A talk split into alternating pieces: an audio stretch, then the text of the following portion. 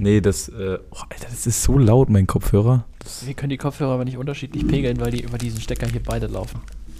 Also wir können höchstens leiser machen. ist doch beschissen. Also wenn dir das so lieber ist, Oh ja, das ist viel angenehmer. ist besser. Ja, ich höre Ja, halt ja. nicht mehr so. Also Mir scheiße. Schon. Kriegen wir schon hin.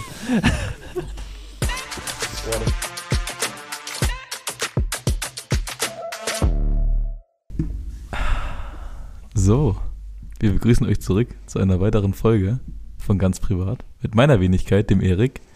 Und neben mir, wie immer, am geteilten Mikro, der Conny. Hallo.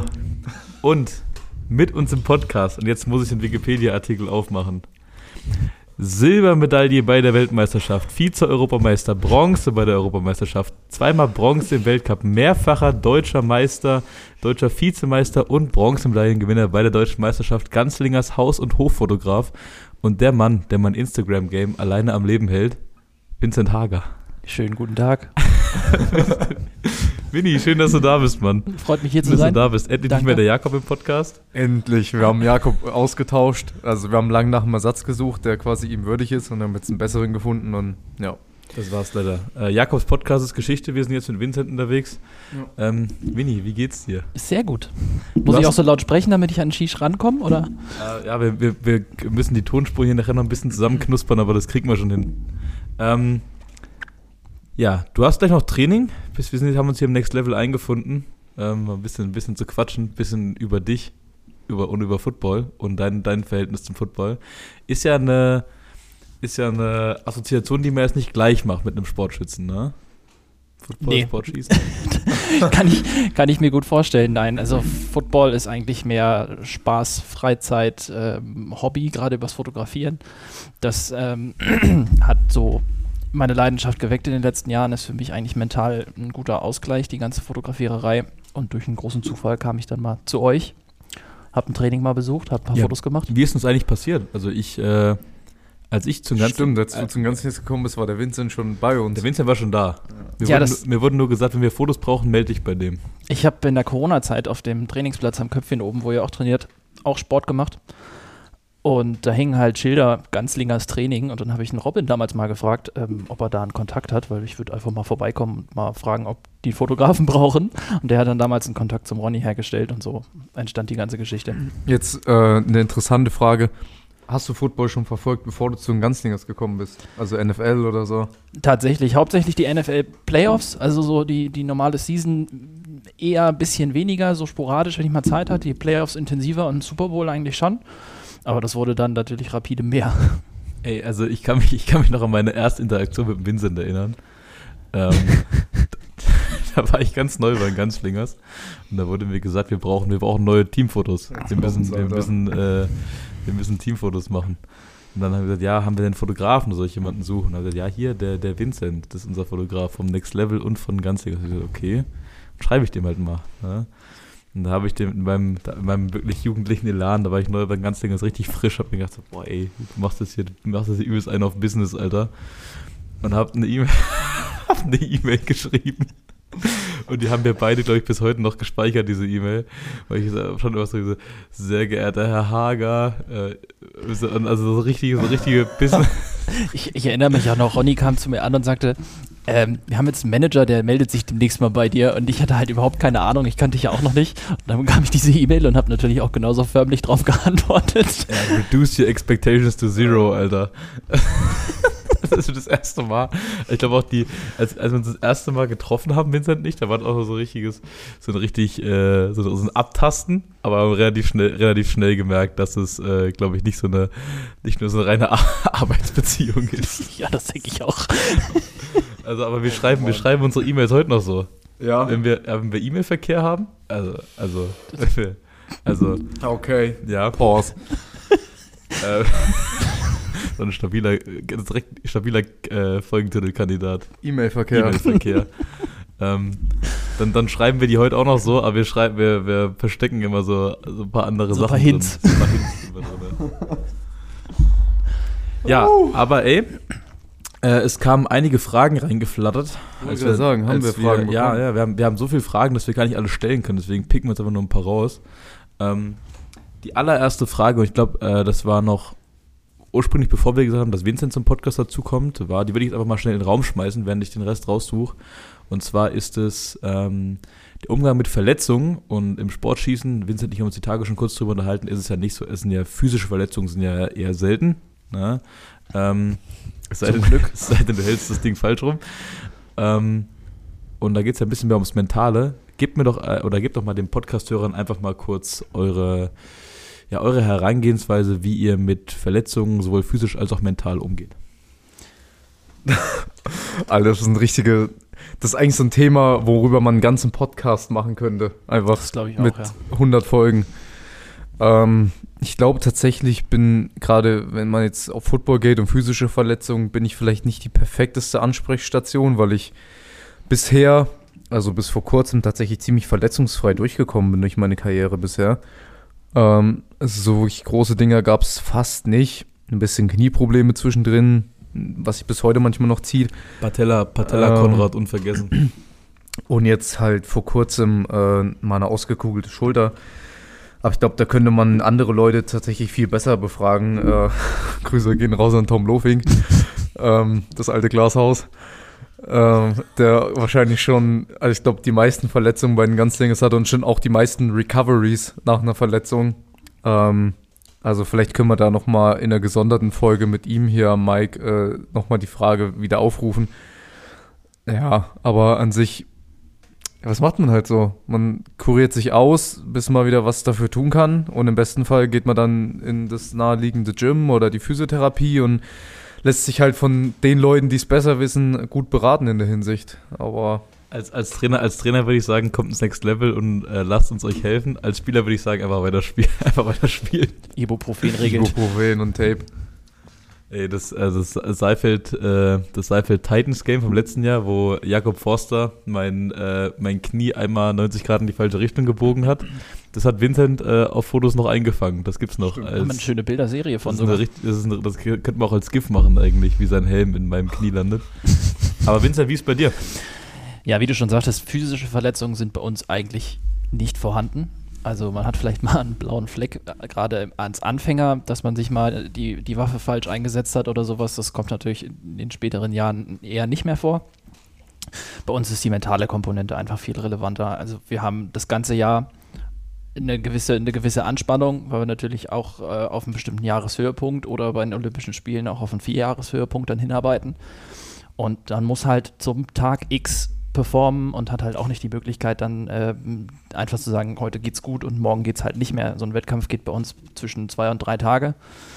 Ähm, sprich, man muss den die ganze Zeit voll da sein und diese mentale Anspannung, die ist einfach schon enorm schwierig, das über eine ganze Saison zu halten, weil es kommen ja dann die Qualifikationen noch dazu. Also es reicht nicht, wenn man dann nur einmal im Jahr da ist, sondern muss zu den Qualis da sein, muss zum Jahreshöhepunkt da sein, muss danach eventuell, weil sich irgendwelche Planungen ändern und es kommen noch Wettkämpfe dazu oder irgendwas anderes ändert sich, muss man eventuell auch nochmal liefern können. Und das ist mental schon höchst anspruchsvoll. Also fast wichtiger als die Belastung ist bei uns eigentlich auch die Regenerationsphase, dass man gar nicht erst in so ein Loch reinfällt, dass man einfach wirklich sagt, ich mache jetzt ganz bewusst eine Pause und mache lieber ein bisschen weniger, was, was das Schießtraining angeht und gehe mehr in Richtung ähm, aktive Erholung, also sprich die ganze athletische Komponente oder auch die ganze Psychologie. Also in der Saison bin ich im, zwischen einmal in einer Woche bis einmal in zwei Wochen, je nachdem wie es fällt, auch mit einem Sportpsychologen am Arbeiten, einfach um diese ganzen äh, Selbstzweifel, die dann kommen oder Drucksituationen, mit denen man umgehen muss, einfach um das verarbeiten zu können. Weil gerade bei uns im Sport, wir schießen 125 Scheiben und man muss 123 mindestens treffen. Das hat sich dieses Jahr auch gezeigt, um dafür überhaupt ähm, eine Chance aufs Finale zu haben. Ich habe bei beiden Jahreshöhepunkten EM und WM dieses Jahr 123 geschafft und äh, bin beide Male nicht ins Finale gekommen, weil es dann im, im Stechen nicht geklappt hat. Und das ist halt einfach was, wo man dann auch mit diesen Misserfolgen umgehen und auch auf der anderen Seite, gerade am Anfang, wenn man noch nicht so gefestigt ist in dem ganzen Geschäft, auch mit den Erfolgen umgehen. Also man schießt dann einmal eine 124 oder sowas, das dann zu verarbeiten, weil man möchte das natürlich wiederholen. Das ist dann auch ganz schwierig. Ist fast noch schwerer als andersrum. Ja, Ich glaube, diese mentale Komponente ist wahrscheinlich tatsächlich so ein größerer Faktor noch als, äh, sag ich mal, die athletische in dem Sport, weil gerade wenn du diese 125 schießt und dann stelle ich mir vor, du schießt die, schießt die und dann hast du eben von diesen, was weiß ich, diesen zwei, die du verschießt, hast du diese eine auf einmal drin Und es ist ja, dass sich das dann in dem Moment nicht komplett rauswirft, sondern du quasi, obwohl du weißt, okay, ich habe jetzt eine und allerhöchstens noch eine andere vielleicht, die ich noch wegschießen kann, so, und mach trotzdem einfach weiter, so, das ist, da muss man, glaube ich, sehr stark für sein mental. Ja, auf jeden Fall. Also wir schießen da fünf Runden, a 25 Scheiben. Und wenn du halt die erste Runde dann 23 reinbastelst und dann weißt, ich muss die restlichen 100 voll schießen, ist das schon eine ganz andere Nummer. Ich bin glücklicherweise eigentlich ein Typ, der eher hinten raus im Wettkampf immer dann besser leisten kann als am Anfang. Aber wie du schon sagst, wenn du am Anfang einen Fehler machst, der ist halt drin. Das ist auch sowas, was, was schwierig ist mit umzugehen, weil den kannst du einfach nicht zurückholen. Du musst dann trotzdem weitermachen. Sorry. ich war gerade richtig ready, meine Frage zu stellen und habe mich dann direkt erstmal beim Trinken verschluckt. Ähm, ihr habt beide gerade was, was Interessantes angesprochen, was ja in dem Sport nicht gang und gäbe ist, und zwar ist es ja athletische Performance. Ähm, trainierst ja auch hier bei uns im Next Level mit dem Robin zusammen als Personal Trainer. Ähm, würdest du sagen, oder was, oder anders, wie wichtig denkst du, ist denn eine gesunde körperliche Grundfitness oder Athletik in eurem Sport? Essentiell. Also es ist grundsätzlich zum Treffen erstmal ist es nicht notwendig, dass ich besonders körperlich fit bin. Aber man muss es ja sehen, man ist ja irgendwo in, ich sag jetzt mal, Mexiko bei 35 Grad, dort drei Tage, den ganzen Tag draußen, den ganzen Tag am Leisten und das Erste, was euch abschaltet, ist der Kopf. Und da sich dann bei uns ja wir über 98 Prozent, die der Kopf einfach ausmacht, würde ich jetzt mal so in den Raum stellen, das leisten zu können, da muss der Körper das einfach mitspielen. Der Körper muss diese Bedingungen wegstecken, der muss die Ausdauer wegstecken. Gerade bei den, seit den letzten beiden Saisons war es so, dass wir mehrere Wettkämpfe geschossen haben. Also wir hatten dann noch einen Teamwettkampf und einen Mixteam-Wettkampf. Man kommt dann mal schnell auf fünf oder vielleicht je nachdem sechs Wettkampftage die man einfach dann voll da sein muss, plus die Trainingstage, plus die Reisen, plus die Zeitumstellung und das, das wegzustecken, dafür ist einfach das, das Körperliche unglaublich wichtig. Ich wollte gerade sagen, das ist immer ähm, so ein schöner Spruch, den der Janko ganz gerne predigt. Grüße gehen raus an Janko Loon. Ähm, der halt auch immer sagt, äh, als erstes geht die Kondition weg und wenn die Kondition weg ist, dann geht natürlich auch die Konzentration runter. 100 Prozent. Konzentration ist natürlich äh, key in diesem Sport. Und deshalb ist wahrscheinlich, also was heißt wahrscheinlich auf jeden Fall die athletische Grundfitness äh, sehr wichtig. Habe ich gefehlt. ähm, wir machen mal weiter. Und zwar, wir hast ja, hast ja schon so ein bisschen drüber gesprochen, wie, ich sage mal, dein aktueller Wettkampfrhythmus aussieht. Da hast du schon so ein bisschen angerissen. Ähm, jetzt haben die meisten Leute dabei interessiert, äh, die Anfänge. Wie bist du überhaupt zum Sportschießen gekommen? Ist ja doch eher eine Nischensportart in Deutschland. Und wie alt warst du überhaupt, als du angefangen hast? Das fing an, da saß ich in der Schule mit ein paar Freunden. Dann ähm, kam einer meiner Freunde kam auf mich zu und meinte, hey, du, ich mache einen Jugendjagdschein. Wie sieht's denn aus? Hast du Lust? Oh, habe ich gesagt, ja, warum nicht? Interessiert war ich da schon immer. Ich, ich komme aus einer Familie, wo auch ein paar Jäger sind. Und habe ich gesagt, okay, machen wir. Und dann waren wir am Ende waren wir zu dritt haben diesen Jagdscheinkurs gemacht und parallel sind wir halt schießen gegangen, weil es für einen Jagdschein prüfungsrelevant ist. Und da war es ein ganz großer Zufall, da waren wir hinter Kiel in Wader und haben dort ähm, beim Munition kaufen einen Schießlehrer getroffen. Genau, also du kommst ja, du kommst ja nicht ursprünglich hier aus der Region, ne? das müssen wir nochmal dazu sagen. Genau, ich komme eigentlich aus Schleswig-Holstein oben. Dort bin ich aufgewachsen. Und dort waren wir halt Munition kaufen, haben dort einen Schießlehrer getroffen, der dann meinte, Mensch, probier das doch mal mit sportlich schießen. Und er hat dann Kontakt hergestellt nach Ratzeburg damals zu dem Verein und dort habe ich dann meine sportlichen Anfänge gemacht. 2012 meine ersten Wettkämpfe geschossen und habe mich dann 2013 in die Nationalmannschaft geschossen. Und so ging es dann seinen Gang. Also ganz fix, ganz fix nach oben. Ja, es ist, äh, ich sag mal so, in meinem ersten Jahr in der Nationalmannschaft, also 2013, habe ich mich direkt zur EM und WM qualifiziert habe eine EM-Platzierung, ich glaube, am 8. oder 9. gemacht bei den Junioren. Das war noch die Heim-EM hier in Suhl. Also das ging dann äh, steil voran und dann kam, wie schon gesagt, das dann zu verarbeiten, dieses gute erste Jahr, kam dann 2014 erstmal wieder so ein kleines Tief, nenne ich es jetzt mal. Und da musste ich dann alles wieder sortieren und dann 2015 ging es dann wieder aufwärts und so ging das halt immer auf und ab am Anfang.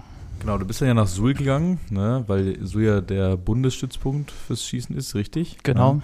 Ähm, was war da der ausschlaggebende Faktor? Nach, von, aus, quasi aus der, aus der Heimat. Du hast ja auch nicht immer Schießen gemacht, du hast ja vorher was anderes gemacht. Ne? Du warst ja nicht immer beim, beim Sportschießen, du hast vorher eine andere Sportart gemacht. Ich habe sieben Jahre lang Eishockey gespielt, das stimmt. Dann, äh, ja, das hatte sich aber schon mehr oder weniger verlaufen. Also mit Eishockey war ich in den, in den letzten Zügen, habe dann nur noch Schiedsrichter gemacht, da hatte ich auch Spaß dran, das hätte ich auch weitergemacht. Und dann gab es eigentlich nur die Auswahl, wenn ich zur Bundeswehr gehe, entweder gehe ich nach Frankfurt an der Oder oder ich gehe nach Suhl. Das waren die einzigen beiden Optionen, die ich hatte. Da musste ich mich dann entscheiden und dann habe ich halt gesagt, ähm, in Suhl kann ich mit unserem Bundestrainer trainieren und das passt mir sehr gut, weil der auch mich technisch schon vorher viel äh, umgestellt hat und wir viel experimentiert haben. Und dann habe ich mich für Oberhof, die Sportfördergruppe, entschieden und habe dann in Suhl 2015 im Januar angefangen zu trainieren. Sehr gut. Jetzt habe ich, äh, bin ich mal wieder Überleitungskönig äh, Neumann. Wie kommt man jetzt vom Tontaubenschießen zum Fotos schießen? Ja. Ich habe ich hab so hart vermieden, diesen, diesen Gag, diesen Gag zu machen, Alter. Mein Gott. Ähm, das ist eine gute Frage. Wir haben irgendwann angefangen und haben ein Bekannter von uns hatte eine Drohne auf dem Skistand. Und dann habe ich mir mit einem damaligen Kumpel, haben wir uns auch eine Drohne gekauft, haben Fotos gemacht und dann habe ich Spaß gehabt am Fotos bearbeiten. Und dann habe ich irgendwann mal die alte Kamera von meinem Vater in die Hand genommen und hat dann auch Spaß am Fotos machen. Und habe festgestellt, dass es für mich einfach ein guter Ausgleich ist. Man kommt mal vom Kopf her einfach weg von dieser ganzen Geschichte, Stichwort mentaler Ausgleich und habe dann angefangen mit Naturfotografie und dann letztendlich auch mit Sportfotografie. Ich bin mir zu 100% sicher, dass ich ohne, ohne Vincent äh, niemals in die ELF gekommen wäre. Soll ich, soll ich jetzt mal erläutern, meine Theorie? Ja, sag. Also, dadurch, dass wir am Anfang ja dann relativ, also das war ja gleich ganz am Anfang, dass wir Kontakt hatten, ähm, wegen der Spielerfotos fürs neue Jahr. Das war ja irgendwann im Januar, Februar, wo wir die Fotos gemacht haben. Und dann äh, haben Vincent und ich uns ja ganz gut verstanden, auch privat immer mal was zusammen unternommen. Und dann ging das ja so weiter, dass Vincent auch bei den Spielen da war und dann war er auch beim Training mal da und hat auch mal ein privates Training im Gym von mir fotografiert und so weiter. Und durch diesen ganzen Fotocontent, den wir quasi von Vincent hatten, konnten wir unser Social Media Game so weit aufziehen. Und durch das neu aufgezogene Social Media Game kam mir das Skills Camp zustande und das Skills Camp war im Endeffekt der ausschlaggebende Faktor dafür, dass ich dann nach Leipzig gegangen bin. Ne? Ich bin mir ziemlich sicher, wenn wir keinen Fotografen wie Vincent gehabt hätten dieses Jahr, oder letztes Jahr, ähm, hättest, also wäre ich niemals von Sul weggegangen. Also Tom, ne, Vincent ist schuld. Schöne Grüße. Okay. So zieht man sich aus der Affäre. That's it. Nee, aber es haben, ähm, weil wir jetzt gerade einmal schon bei Fotografie sind, es haben auch Leute natürlich nach Fotografie gefragt. Ne? Also wie gesagt, wir versuchen das ja möglichst gut zu promoten, was du machst, ne? weil die Arbeit halt einfach, also wir haben jetzt von Fotografie nicht viel Ahnung. Wir sehen nur, dass Vincent uns da regelmäßig richtig knusprige Bilder hinkloppt. Ne? Ähm, wir können natürlich nicht sagen, warum das so gut aussieht oder was er da technisch gemacht hat. Ich weiß nicht, was er da immer macht, weil, also in echt sehen wir nicht so gut aus. Nee, also wir sehen auf den Fotos deutlich besser aus als in echt. Photoshop regelt das. Deswegen dreht sich mein ganzes Leben auch, es, es läuft nur auf Instagram ab. Ich kann mich in echt nicht mehr zeigen, nachdem Vincent dieses äh, Image um uns gebaut hat auf Instagram. Ähm, aber es haben auch Leute gefragt, zum Beispiel, welches Programm benutzt du denn zum Beispiel für die Bearbeitung der Fotos? Also die kommen ja nicht so direkt aus der Kamera raus. Nein, also das, was Oder aus der Roll. Kamera kommt, ähm, können die meisten gar nicht direkt verarbeiten, weil das alles Rohdateien sind. Ich arbeite nur mit Lightroom und Photoshop eigentlich, bis auf vielleicht ein, zwei Sonderfällen. Da kommen dann auch noch ein paar andere kleine Softwarebausteine dazu. Aber in den meisten Fällen die beiden. Und dann ist der Rest äh, Lernen, Üben. Sonderfälle sind quasi so die Fotos vom Erik, wenn du sagst, da musst du mal richtig, da musst du mal richtig ran mit dem großen Genau. Gerät. Ganz, ganz genau.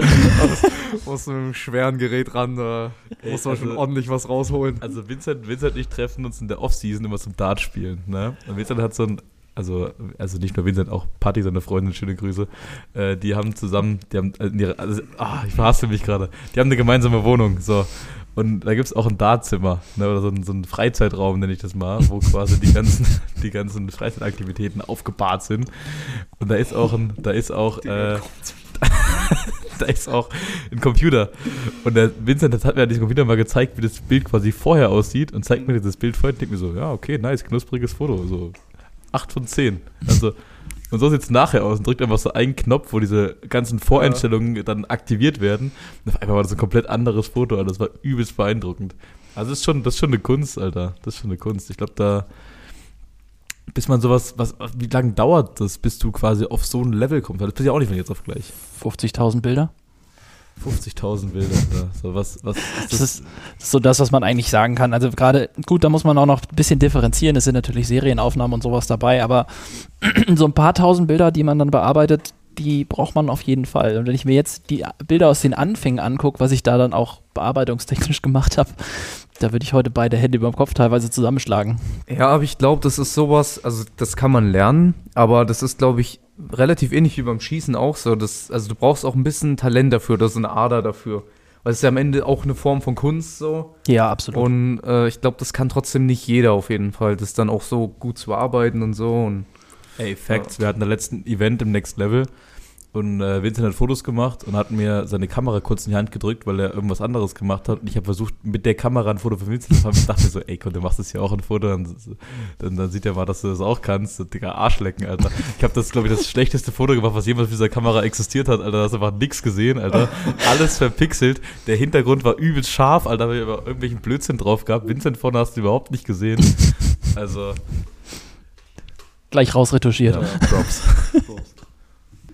Gut, wir hatten es jetzt ja gerade schon davon, äh, wie viel Schuss Fotos du quasi brauchst, um auf das Level zu kommen. Es hat jemand anderes gefragt, wie viel Schuss Munition lässt du in einem Jahr oder einer Saison durch? Weil ich glaube, die meisten Leute können sich gar nicht reinversetzen, was das ja auch für ein Aufwand ist, weil die Munition, da kannst du ja nicht einfach, gehst ja nicht einfach früh zum Tresen sagst, hallo, ich hätte gern X Schuss, Knallerbsen. ich hätte gern X Platzpatronen und dann geht's los, sondern du musst, Nee, da- ja richtig Aufwand dabei. Da reden wir eher von, von Europaletten.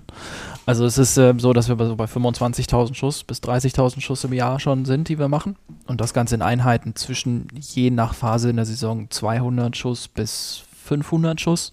Kommt drauf an, in, in welchem Teil der Wettkampfvorbereitung, ob man jetzt auch am Anfang der Saison ist, wo man eher so ba Basic-Training nochmal macht oder ob man dann eher im, im Leistungstraining ist, so kurz vor Wettkämpfen. Da fährt man dann mit der Belastung auch immer ein bisschen runter, um sich die Körner einfach für den Wettkampf zu sparen.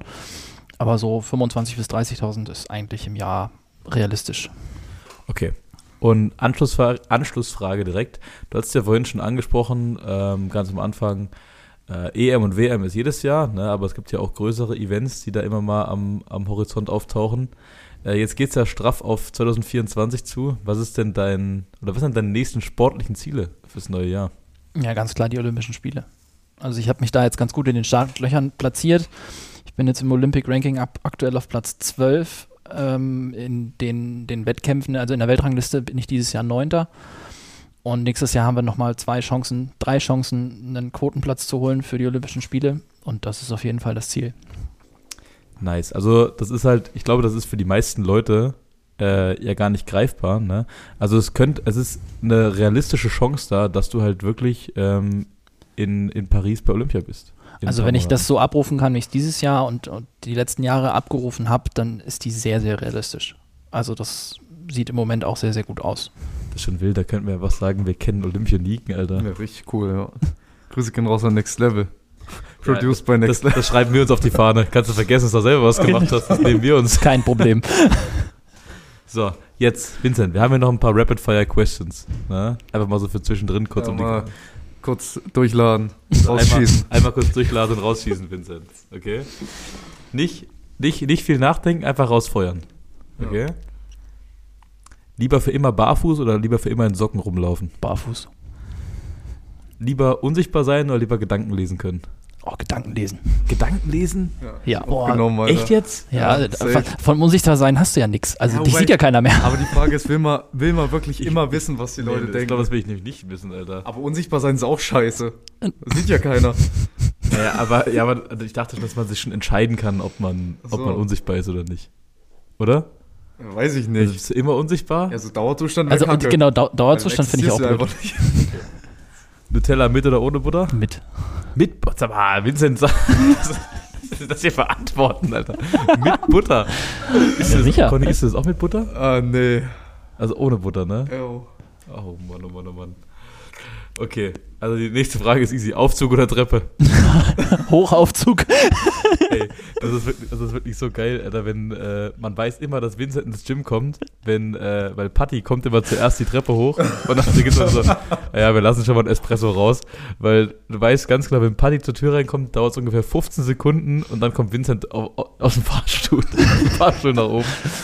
Habe ich jetzt konsequent durchgezogen die letzten Jahre. Ey, muss. Ähm, Coca-Cola oder Pepsi? Coca-Cola. Coca-Cola. Bist du auch Coca-Cola? Hm, Echt? Ich bin, ich glaub bin schon, ja. Team Pepsi. Ich finde Pepsi geiler. Monster Cola. So, Vita Cola äh, mit Zitronenkick aus, aus Schmalkalden. So, jetzt natürlich eine schwere Frage für dich. Äh, lieber reich oder lieber berühmt sein? Ja, kann ja auch beides sein. kann, ja, kann ja auch beides sein. Schwierig. Also ich man- glaube, aufs Leben betrachtet, ja, berühmt ist schön, aber ich Ja. weiß nicht, ob ich das, ob ich das wollte. Also ob ich Also- das so wollte, dass man jetzt, äh, wenn ich mir das angucke, auf Schritt und Tritt verfolgt wird und Ja, zum einem Beispiel jeder anguckt. Lindsay Lohan ist ja auch berühmt, aber ich glaube, die ist nicht mehr so reich. Ich glaube, das ist dann nicht so cool. so.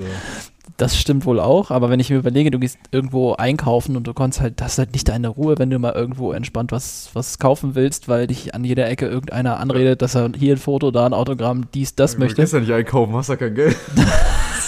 Guter Punkt. Dann läufst du durch die Innenstadt. Beim Flaschen sammeln. Kennt dich jeder, scheiße. Sammeln kennt Ecke. Äh, lieber, lieber Harry Potter oder lieber Herr der Ringe? Harry Potter. Conny, du? Ah, das ist schwierig, aber ich glaube, ich gehe mit Herr der Ringe. Ist aber auch Okay. close. Also, Ja? ja, wäre ich bei beiden eigentlich dabei. Also ich finde Harry Potter um Welten besser als Herr der Ringe. Okay. Sind auch mehr Filme. Ne, aber mehr, es ist einfach mehr Entertainment. Harry Potter ist bei mir auch einfach so, so ein Kindheitsding, glaube ich, weil ich da alle Bücher gelesen habe und Herr der Ringe mehr über die Filme reingekommen bin. Die Bücher habe ich halt auch nicht gelesen. Und ähm, ich glaube, deshalb ist das einfach mehr drin. Da hatte ich es ja letzte mit meinem Vater davon, was es eigentlich für ein krasses Privileg ist, dass, also Conny, das trifft ja vor allem auf uns beiden zu, Vincent, du bist ja noch ein paar Jahre älter als wir, dass als wir in dem Alter waren, wo Harry Potter zum Beispiel relevant war für Mhm. uns, die Filme waren ja alle schon da. Also wir, wir haben jetzt Bock auf Harry Potter und waren da übelst drin im Film, dann konntest du dir einfach die Bücher durchlesen und dann die Filme einfach alle angucken, weil die gab es ja schon. Mein Vater meinte, ja, ich weiß doch damals 96, als wir den ersten Film produziert haben, da haben die so ein Timetable rausgegeben, dass der letzte Film kommt ja irgendwie 2011. So musst du überlegen, der, also war das drei Jahre auf den nächsten Teil, damit du weißt, was Ja. passiert.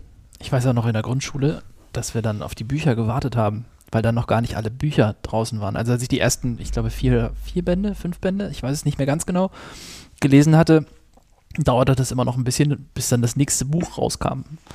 Das ist schon, Alter, das ist schon krank. Ja, ja ich kenne es noch, also ja, ergibt ja dann auch Sinn, weil da war es halt für mich noch nicht relevant, aber ich war ich da noch nicht so drin, aber ich weiß, mein Bruder, ähm, der ist ja auch sechs Jahre älter als ich und bei dem war das genau auch so, der hat halt auch einfach drauf gewartet immer, weil der auch übelst Harry Potter Fan ist und hat immer auf die Filme gewartet und auf die Bücher und so und, ja. Es gab dann bei uns in der Stadtbibliothek so, so ein Event, wo dann um 0 Uhr das Buch offiziell dann rauskam und haben sie jetzt so eine Harry Potter Nacht draus gemacht, wo du dann abends hingehen konntest und am nächsten Tag gab es dann, dann halt das Buch dann auf dem Tresen. Ja, also ich glaube, so. ich glaube auch als so Bücher, also es sind ja halt echt dicke Schinken gewesen so, ne? Also ich glaube, das haben halt Leute echt in einer Nacht dann geschafft. Ne? Musst aber auch überlegen, du wartest drei Jahre auf ein Buch, um das in acht Stunden durchzulesen. Ne? Ist schon crazy eigentlich. Ähm, letzte Frage. Hast du ein Lieblings-NFL-Team oder ein Lieblings-Football-Team? Da war ich sehr, sehr lange sehr hin und her gerissen. Ich kann mich da mit vielen Dingen identifizieren. Ich glaube, wenn ich mich entscheiden müsste, wäre ich bei den Dolphins. Bei den Dolphins? Ja. Äh, jetzt auch schon vor, vor den letzten paar guten Jahren oder jetzt erst seitdem sie. Dafür war ich, glaube ich, einfach nicht zu tief in dem ganzen NFL-Game drin, um da wirklich zu sagen, das ist so ein Lieblingsteam. Ich war immer so ein bisschen, dass ich einzelne Spieler cool fand. Angefangen hat es mit Tom Brady, wie glaube ich bei ganz, ganz vielen in Deutschland, was er äh, zum Football da geführt hat. Oder mit Patrick Mahomes. Aber dass ich so sage, okay, das Team an sich finde ich vom, vom Image, vom ganzen Vibe, was es ausstrahlt, cool. Das ist eigentlich jetzt erst so in den letzten, ja, einem Jahr vielleicht. So in der Richtung. Mit den Dolphins sprichst du ja auch gerade was Interessantes an für deutsche NFL-Fans. Alter, heute geht es irgendwie richtig smooth mit Überleitung, oder? Normalerweise sind wir richtig am struggeln, so von Thema zu Thema zu springen, aber heute Ja. läuft es irgendwie. Heute läuft's. Ja, es liegt dran, weil der Shish nicht da ist. So, mit Vincent läuft es einfach besser. Das ist halt so ein richtiges, ein richtiges Gespräch hier, ne? Das, Sheesh-Bashing. Jakob, schöne Grüße, wenn du es auf Arbeit hörst. Wir vermissen dich. ähm, ne, also Dolphins haben ja am äh, vergangenen Sonntag äh, gegen die Kansas City Chiefs gespielt und zwar in Frankfurt, das zweite NFL Deutschland Game. 6-9.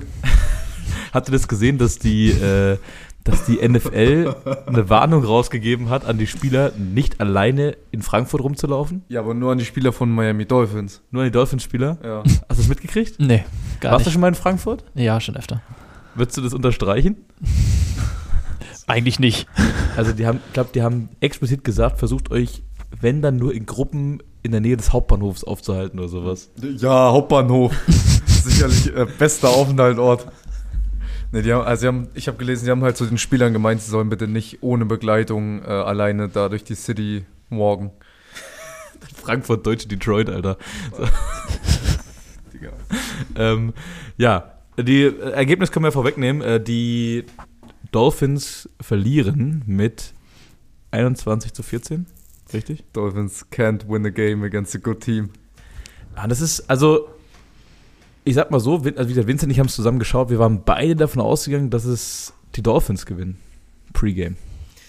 Ja, ich glaube, ich hatte, was hatte ich denn gesagt? Was war mein Tipp? Ich bin aber, glaube ich, auch mit den Dolphins gegangen sogar.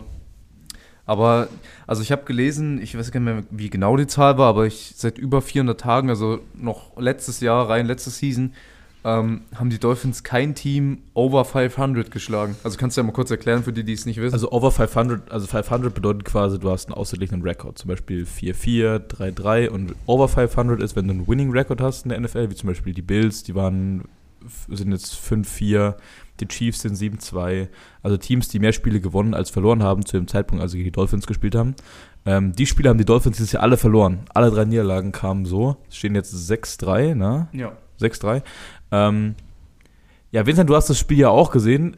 Ich würde jetzt nicht, also klar, du bist jetzt kein Footballspieler, aber äh, gib uns doch trotzdem mal einfach deine Einschätzung. Wie hast du das wahrgenommen? Weil das ist ja auch mal interessant, einen anderen Blickwinkel drauf zu sehen. Also ich fand, äh, gerade die erste Halbzeit war natürlich sehr chaotisch.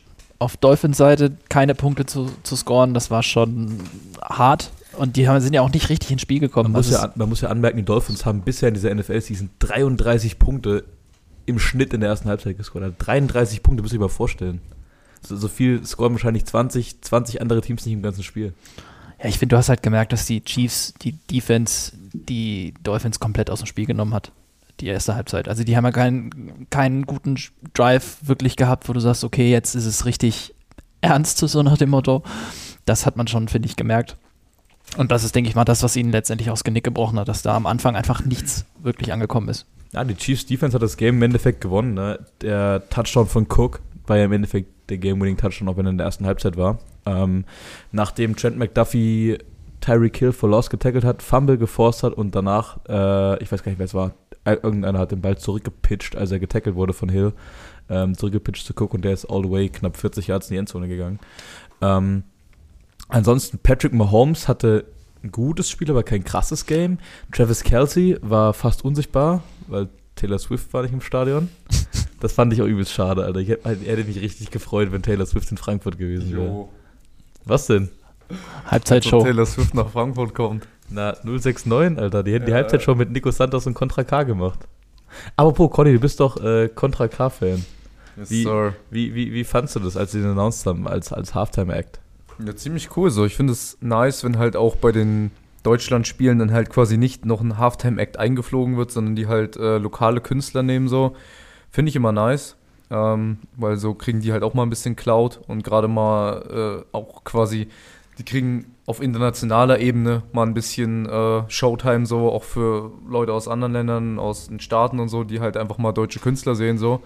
Auch wenn die meisten wahrscheinlich dann wegschalten, wenn die Halftime-Show kommen von den ganzen Amis, aber ähm, ja. Aber vor allem für Nico Santos habe ich zu Vincent schon gesagt, als wir geschaut haben, war das ja wahrscheinlich ein übelster Gamechanger, weil der singt ja auf Englisch. So Contra K Ja. singt halt auf Deutsch, so klar, das ist jetzt für die meisten Leute, die das International Game gucken, ist es uninteressant. So, ne? Aber Nico Santos singt ja auf Englisch. Denkt ihr, der hat da übelsten Mehrwert von getragen? Ich glaube schon, dass sie da einen sehr großen Mehrwert von tragen, ja. Also Deutschland NFL-Spiel ist ja immer, wird ziemlich viel äh, geguckt, so wie auch die London Games. Und ich glaube schon, dass das ganz schön. Das war das äh, meistgeschaute International Game aller Zeiten übrigens. Echt? Ja. Noch vor München und London. Ja. Das, das Frankfurt Game jetzt, ja. Die meistgeschaute NFL International Game aller Zeiten. Aber tatsächlich habe ich von vielen so gehört, auch auf Social Media und so, dass das Frankfurt-Game wohl nicht so gut gewesen sein soll. Also, also dass sich viele, viele sagen, das München-Game war besser und dass sie sich auch ähm, mehr wieder auf nächstes Jahr freuen, weil nächstes Jahr ist ja wieder München dann. Dass sie meinten, Frankfurt war wohl nicht so geil. Ich weiß nicht, ob es jetzt an der Location dann lag oder woran es genau lag. Ja, man muss halt sagen, in, das, in die DKB Arena ging halt nur knapp 50.000 rein. Ne? Die haben ja, darfst ja keine Stehplätze verkaufen der NFL. Es gingen halt nur Sitzplätze, Stadion von Eintracht Frankfurt. So, ich glaube, ein bisschen mehr als 50.000 waren da, aber es war jetzt halt auch keine Allianz Arena. So, ne? Ist schon groß, aber es ist natürlich keine Allianz Arena. Ähm, aber nochmal zum Thema Halbzeitshow. Man versucht ja natürlich, also das ist ja ziemlich offiziell dann so, NFL Deutschland richtet es aus, so, ne, es ist deutsche Football, ne, Deutschland präsentiert sich quasi den USA.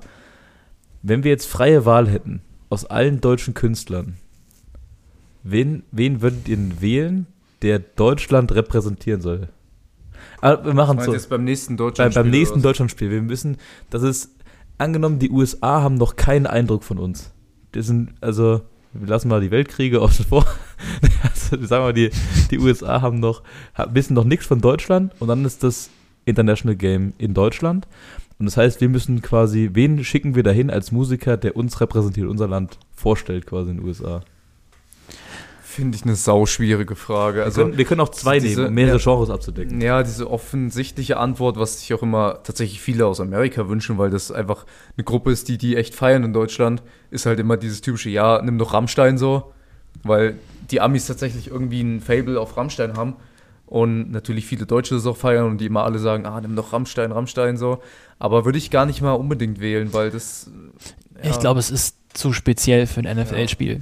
Ich glaube, mit Nico Santos waren die eigentlich schon mit am besten beraten, wenn es Nico Santos geht. waren die, glaube ich, ganz gut dabei, aber wir bräuchten ja. noch, wir bräuchten noch, ähm, ja, wir bräuchten noch was, was krasseres. Also es ist so überhaupt nicht meine Musikrichtung, aber Helene Fischer wäre vielleicht auch noch so eine Geschichte, weil die ja international von ihrer Reichweite doch noch sehr weit also, ist. Also ich finde, ich würde für sowas immer Künstler nehmen, die quasi Deutsche sind, die homegrown sind, die aber vom Stil her mehr so international Mucke machen. So. Also eben wie Nico Sanders zum Beispiel, oder ich weiß, jetzt werde ich wieder viel Hate abkriegen, weil das nicht die Musikrichtung von vielen ist, aber wir hatten es ja beim, war das das München-Game? Ähm, war ja, glaube ich, Crow die Halftime-Show. Ja, genau. Ähm, fand ich tatsächlich, auch wenn viele den nicht feiern oder so, aber ich fand, es war eine gute Wahl, weil der ist ein Deutscher, aber der macht schon ziemlich internationale Musik, gerade mittlerweile. Und ja, solche Künstler würde ich dann halt immer wahrscheinlich nehmen für sowas. So wie Leonie ja im Moment auch wahnsinnig ja, im Kommen ist. Die, die wäre mir eingefallen. Ich hätte, meine Paarung wäre gewesen, äh, meine Paarung wäre gewesen, zwei Leute. Leonie, Leonie und äh, Apache 207 wäre meine Paarung gewesen fürs Frankfurt Game, weil kommt nicht Apache sogar aus Frankfurt?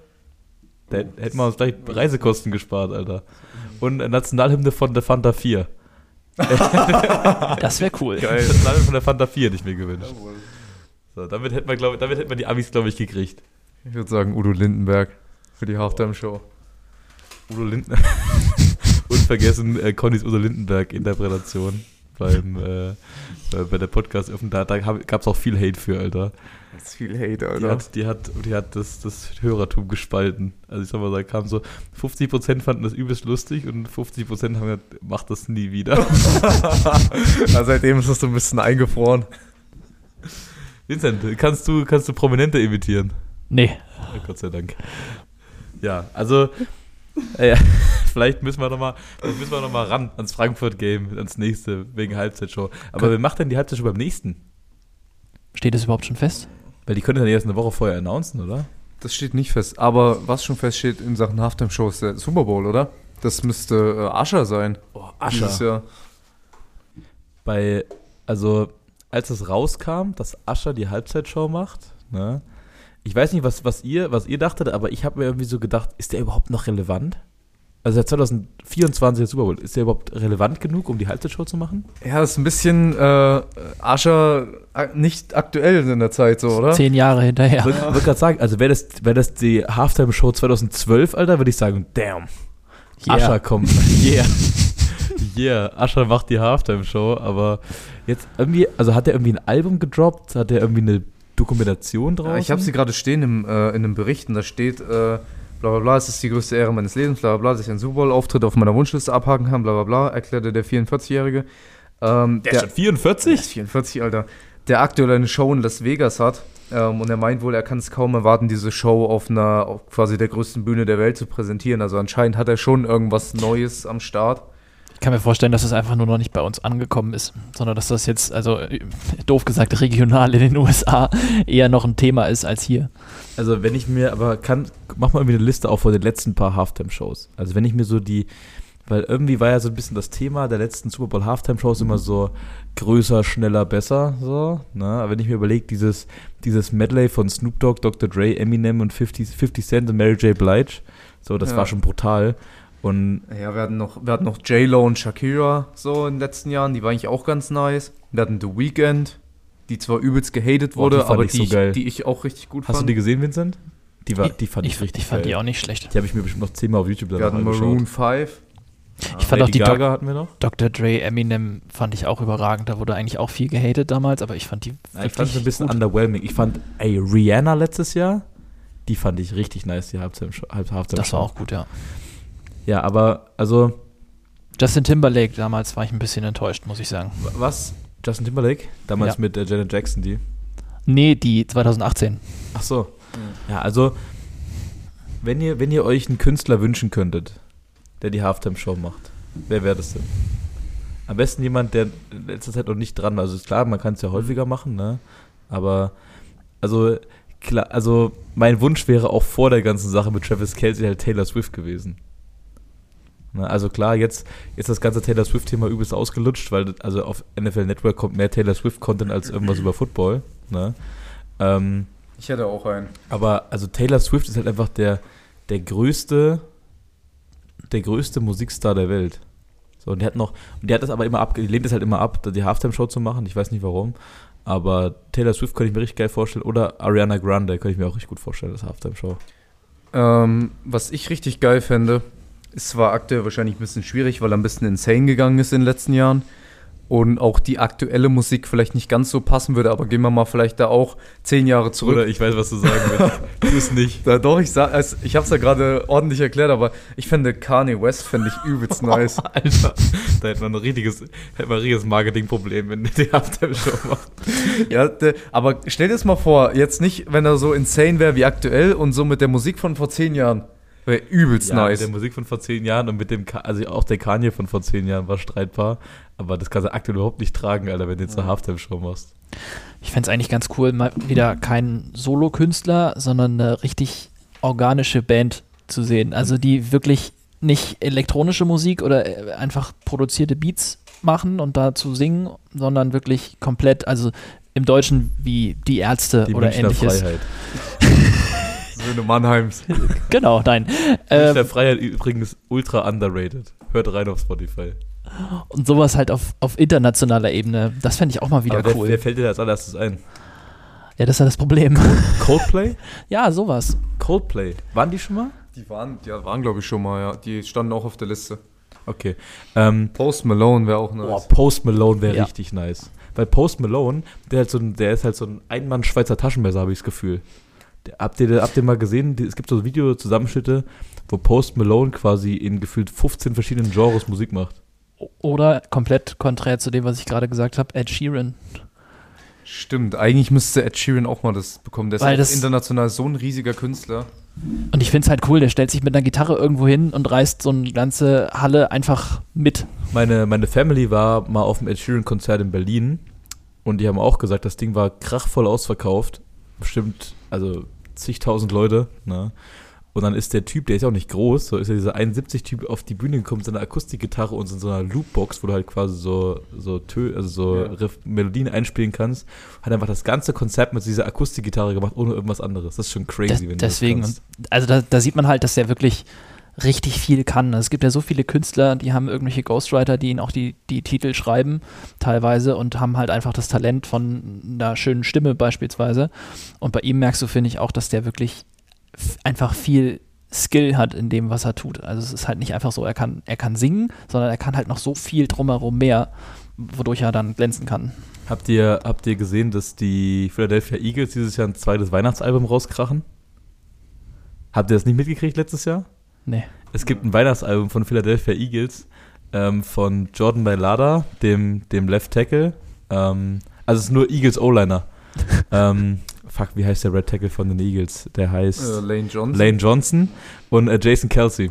Die drei haben letztes Jahr ein Weihnachtsalbum rausgebracht und das ist, glaube ich, Gold oder Platin gegangen in den USA. Das Weihnachtssongs gesungen. Weihnachtssongs gesungen. Die, also Jordan Mailata kann richtig krass singen, also wirklich richtig krass. Ne?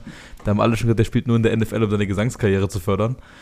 Und äh, die anderen beiden können so semi gut singen.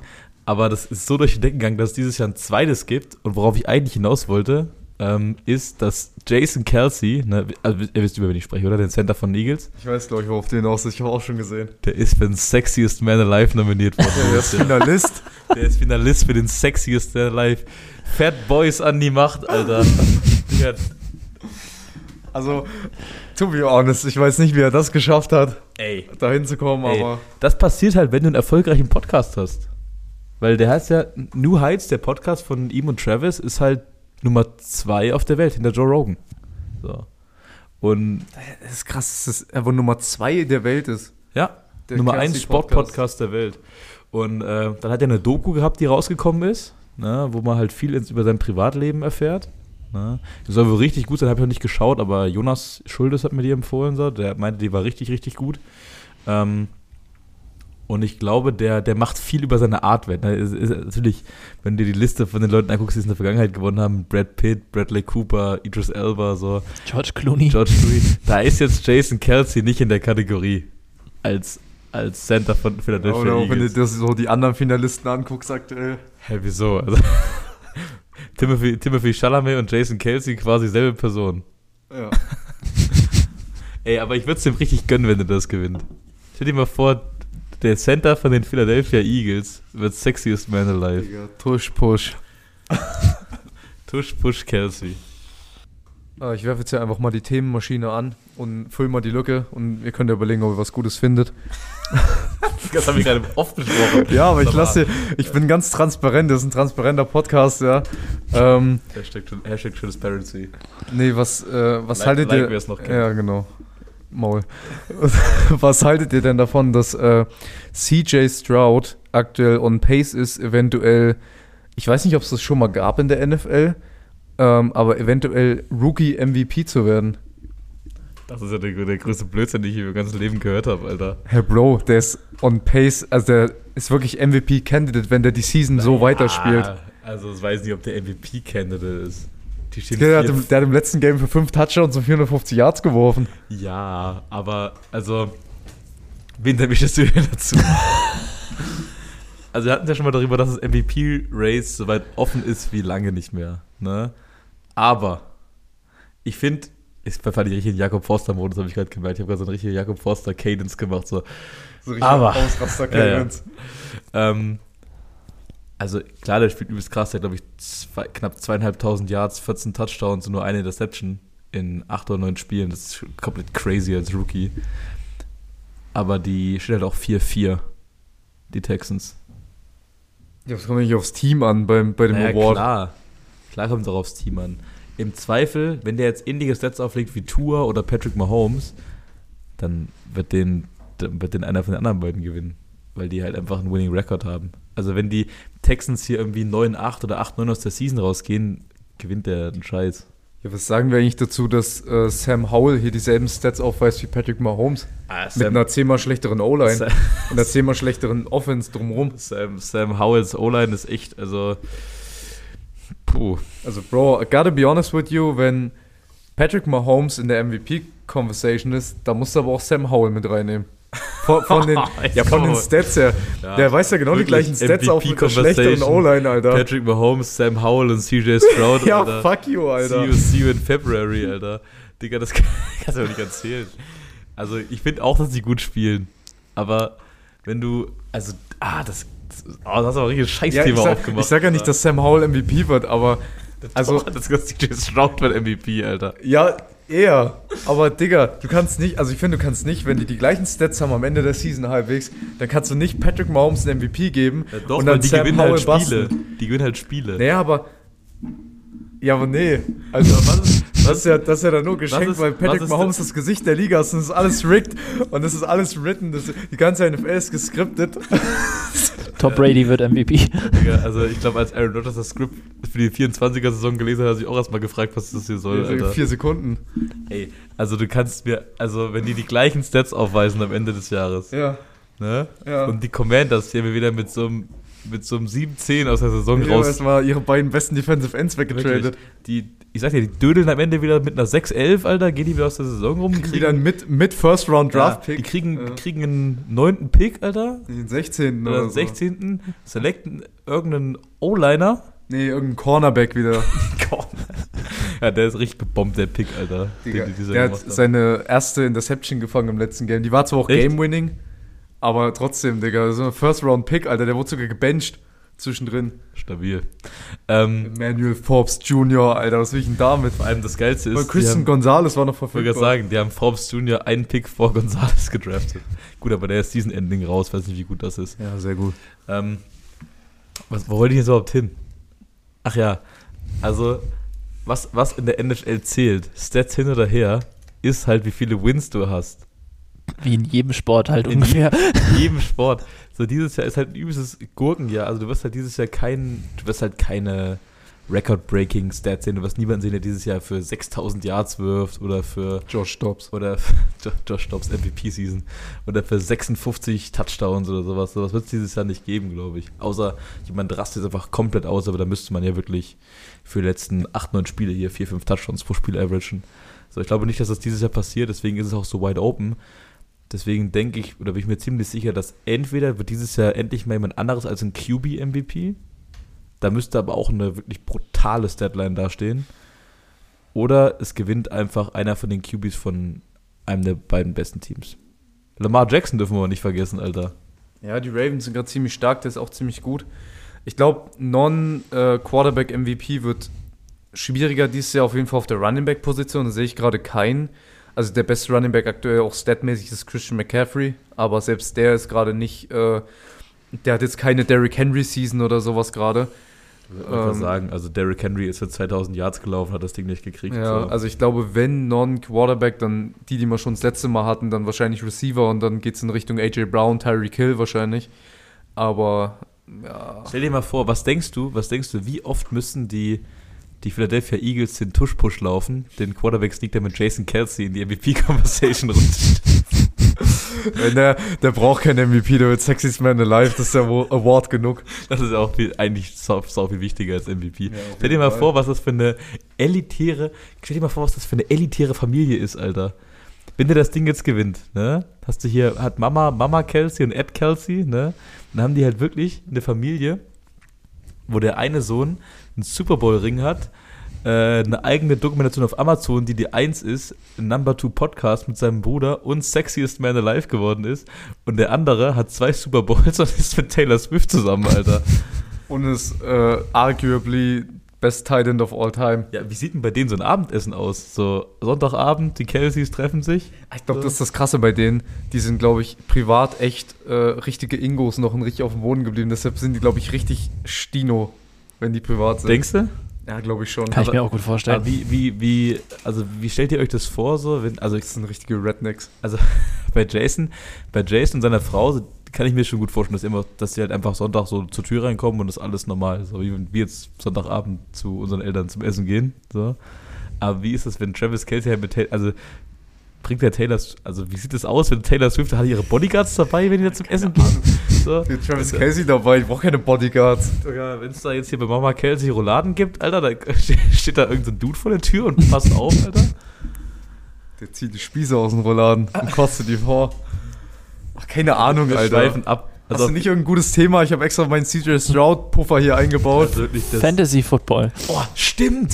Danke, Vincent. Vincent, eruier das doch mal für uns. Also, wir haben, wir geben mal ein kleines Fantasy-Football-Update. Äh, das Herr Neumannes, bist noch Dritter, ne? Nee, warte mal. Ich muss mal live schauen hier. Ähm, also wir, wir haben, äh, Fantasy Football hat sich einiges getan. Die Meles All-Stars von Shish sind immer noch der Bodensatz der Liga, zusammen mit äh, Pauls Sul Rams. Digga, ich stehe 7-2, Alter, auf dem dritten Platz. Let's go. Ja, und äh, ich habe meine Geheimwaffe gezogen. Die, äh, wie hieß ich vorher? Äh, CTE is not real, hieß ich vorher. Ähm, hat, war nur so für den sechsten bis neunten Platz immer gut, ne? Und da habe ich gesagt, ich muss was verändern jetzt hier zur Trading Deadline. Ich muss, äh, Das hab ich noch gar nicht gesehen, Ich, ich, muss, ich muss meine Geheimwaffe ziehen und meine Geheimwaffe heißt Vincent Hager. Vincent, Vincent Hager ist jetzt offiziell mein Co-Trainer. Darf ich den, den, den Namen deines Teams überhaupt im Podcast hier Nein, sagen? ich glaube nicht. Ich glaube nicht. Ich glaube, das ist gefährlich. Also natürlich, wir haben das ganze Ding gerebrandet. Wir haben äh, neue Namen, neues Teamlogo. Wir sind, wir sind ready, ready to roll. Dann haben wir direkt mal einen ersten Sieg eingefahren am Wochenende. Vincent, Kämpfen uns in die Playoffs. Vincent. ähm, sag mal, du hast ja noch nie Fantasy Football voll Ja, gespielt. kein Wunder, dass du mit dem Teamnamen Deshaun Watson auf der Bank hast. Das stimmt, das ist mir gar nicht aufgefallen. Aber Wir können ja sagen, äh, wollen wir sagen, wie das Team heißt? Keiner, das musst du entscheiden, das ist dein Team. Ah, sag mal lieber nicht. Also, wir haben Deshaun Watson auf der Bank und es hat was mit ihm zu tun, der Teamname. Mehr sagen wir nicht. Ja, Vincent, nimm uns mal, äh, nimm uns mal mit in, dein, in deine erste Woche, in deine erste Woche Fantasy Football.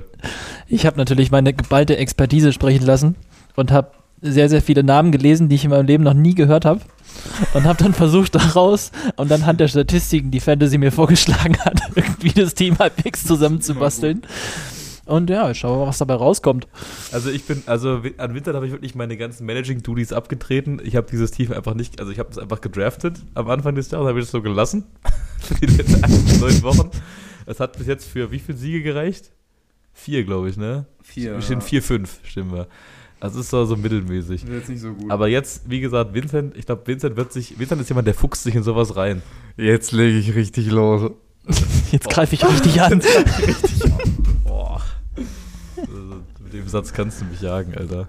Ähm, ja, also ich bin mal gespannt. Vincent hat seine, hat seine ersten Moves hier schon, hat seine ersten Moves hier schon gemacht. Wir sind unter anderem äh, haben wir Alec Pierce, äh, Indiana- Indianapolis Colts, Rest in Peace, Alter. Ähm, haben wir natürlich erstmal vom, vom Roster geschmissen. Wen hat er dafür reingeholt? Irgendein so ein random Receiver von den Giants. Aber mit den Giants sieht auch nicht ganz so knusprig aus, weil denen ihr Passing Game ist quasi non-existent. Robinson. Robinson, genau. Also New York Giants muss man sagen. Ähm, Daniel Jones war raus äh, mit einer Nackenverletzung. Dann kam Tyrod Taylor rein, der Backup QB auch raus mit einer punktierten Lunge. Dann kam Tommy DeVito rein, hat das Kunststück fertiggebracht, für minus 9 Yards zu passen in dem NFL-Spiel. Viertwenigsten in der Geschichte der Liga. Dann haben sie gesagt, fuck it, we ball, Alter. Daniel Jones wieder rein. Daniel Jones reißt sich das Kreuzband. Ähm, und dann kam Tommy DeVito wieder rein, hat für 58 Yards geworfen in dem NFL-Spiel. Das ist schon brutal, Alter. Also ich weiß nicht, ob, also Vincent muss er noch lernen. Ich weiß nicht, ob der äh, Giants Receiver der beste Pick, der beste Pickup war, weil das Giants Receiving Game ist ungefähr so stabil wie unseres und wir haben gerade keine Saison. Ähm, Digga. Das ist ja aber wir werden sehen. Shots, Alter. Ja, das kannst also das, also wirklich, die Giants Offense ist in Shambles, Alter. Ich Oder- Oder mal hier live, live, on, on, live on air hier Donovan Peoples Jones geholt. Der ist bei den Lions, Das ist bei ne? den Lions jetzt, ja. Ja, gut. Also, ähm, Vincent, hast du noch irgendwas, was du gerne an, an dieser Stelle zu unseren wirklich Millionen von Podcast-Hörern loswerden möchtest? Vielen Dank, dass ich hier sein darf. Äh, wir wir machen es immer mit Vincent, oder? Ja, also auf jeden Fall äh, entspannter. Also kein Shot gegen Jakob, aber es ist schöner mit Vincent. Sorry, Shish. Also, was haben wir jetzt als Folgentitel festgelegt? E- E-Mail-Verkehr. Ja, E-Mail-Verkehr war sehr gut. Ich find fand ich auch gut. Ja, Sam Howell für MVP. Digga, das nehmen wir nicht als Folgentitel auf gar keinen Fall. Das ist ja wirklich der größte Blödsinn, den ich in meinem ganzen Leben gehört habe, Alter. Kanye West Halftime Show. Boah, Alter. Damit kriegen wir auf jeden Fall stabile Aufrufzahlen, aber ich weiß nicht, ob, ob das so gut wäre. Es gibt keine negative PR. Boah, also. weiß ich nicht. Weiß ich nicht. Also mit der Ka also du hast auf jeden Fall hier ganz schöne Bomben gedroppt heute, Konrad, Alter. Ja. Ja, na, du hast gesagt, du hast gesagt, Sam Howell und CJ Stroud werden eher MVP als Patrick Mahomes. Nein, das habe ich überhaupt nicht Dann gesagt. du, Das habe ich dann überhaupt dann schon dann wieder dann irgendwelche Worte im Mund zu legen, die ich überhaupt nicht gesagt habe, Dann ja. hast du gesagt, du Ich habe gesagt, CJ Stroud hat stabile. Chancen, MVP zu werden. Und ich habe Dann hast du gesagt, du wünschst dir Kanye West als Super Bowl Halftime Show. Ja, den vor zehn Jahren. Wen hast du dir als deutsche Halftime Show gewünscht? Wer war das nochmal? Äh, Udo Lindenberg als, Deu Ja, das war ein als Spaß. als wenn er für die Nationalhymne. Also, also Udo, Udo auf die Eins. Ähm, und ja, E-Mail-Verkehr ist der Folgentitel. Jetzt gehen wir alle noch ein bisschen Sport machen, dann geht's ab nach Hause ins Nest. Genau. Ja? Ja. Ja, sonst noch was? Nee. Okay, ey, Vin Vincent. Oh Mann, Alter. Ey, ich habe übrigens, äh, ich habe heute äh, eine Nachricht auf Instagram gekriegt von ähm, einer Spielerin von Leipzig Hawks, die beim Skillscamp war. Hm. Schöne, schöne Grüße, Marie, die hört immer unseren Podcast. Also wir Grüße haben, gehen raus. ja, schöne Grüße. Wir haben das Skillscamp äh, erfolgreich zur Probo genutzt. Und um uns unsere eigenen Spiele abwerben zu lassen. So, Oh, äh, reden wir beim nächsten Mal drüber. Grüße gehen raus. So, an Tom. also Vincent, vielen Dank, dass du da warst. Danke, danke. Oh, das, da freuen sich doch die Podcast-Zuhörer für Ich diese dachte, Ausschläge. ich dachte äh, du steigst noch mit ein ins Klatschen. so. Okay, ja, reicht auch. Vincent applaudiert sich selber. Stabile Performance. Ja. Nein, wir hören jetzt auf. Ist das hier Ähm, für ein Gurkenende gerade? Also der Podcast lief wirklich super smooth bis hierhin und jetzt, ich, ich krieg da, mein Vater sagt immer, ja, ich ich denke mir, kommt zum Ende, dann sehe ich noch 15 Minuten auf der Uhr. Ja, finde ich sehr gut. Lass uns das so weiterführen.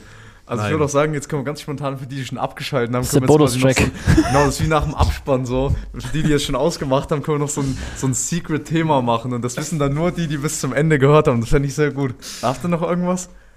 Ja, ich, also wir haben ja, wir haben heute schon was Besonderes gemacht und vor den, vor das Intro was geschalten. Wir haben jetzt das erste Mal ein Outtake. Jetzt musst du das aber auch wirklich machen. Wenn, Na, hab ich schon es gemacht. Nicht, wenn es Hab ich schon nicht, gemacht. Ah, okay. Hab ich schon gemacht. Sonst wäre es echt dumm. Habe ich äh, pre, pre äh, Recording schon davor geschnitten. Wir haben ein Outtake davor geschnitten. Alter. So. Oh, jetzt kommt dir live im Podcast ein Call. Okay, ey. Ähm, vielen Dank fürs Zuhören. Ähm, wir, wir hoffen, das hat euch ein bisschen Spaß gemacht. Wir haben heute mal ein bisschen über was anderes als Football geredet. Ne? Ihr seid ja immer Sag- noch da. Sagt, Abschalten. sagt äh, ey, lasst uns gerne mal wissen, ob wir häufiger mal äh, Gäste auch aus anderen Sportarten oder aus dem Umfeld der Ganzlängers mit dem Podcast nehmen sollen. Falls ihr es noch nicht gemacht habt, gebt uns fünf Sterne. Wenn ihr weniger als fünf geben wollt, dann lasst es bitte sein. Äh, Dann fuck you. ähm, ja, verbreitet, verbreitet das gute Ding, äh, kracht's raus auf Instagram, Facebook, äh, Telegram, Telegram und äh, LinkedIn. Ne? Ähm. MySpace. und SchülerCC. Und ansonsten ähm, Kommt in die Gruppe, kommt ins Next Level. so, kommt ins Next Level trainieren, genau. Ähm, Vincent, sag die letzten Worte. Jetzt bin ich gespannt, ob du, ob die die Podcast-Folgen gehört hast. Sheesh. Nein, das sind nicht die letzten Worte. Come on, man. Genau, meldet euch bei Vincent Hager, wenn ihr auch mal Porsche fahren wollt. Und So, die, also die letzten, die letzten, die letzten Worte waren äh, See you next week. Aber See you die- next week. Oh, verdammt, das muss ah, kann nicht wahr sein. Nochmal. oh Gott, Alter, das ist das beste Ende aller Zeiten. Grüße gehen raus an Mike Bauroth. See you next week. Sheesh.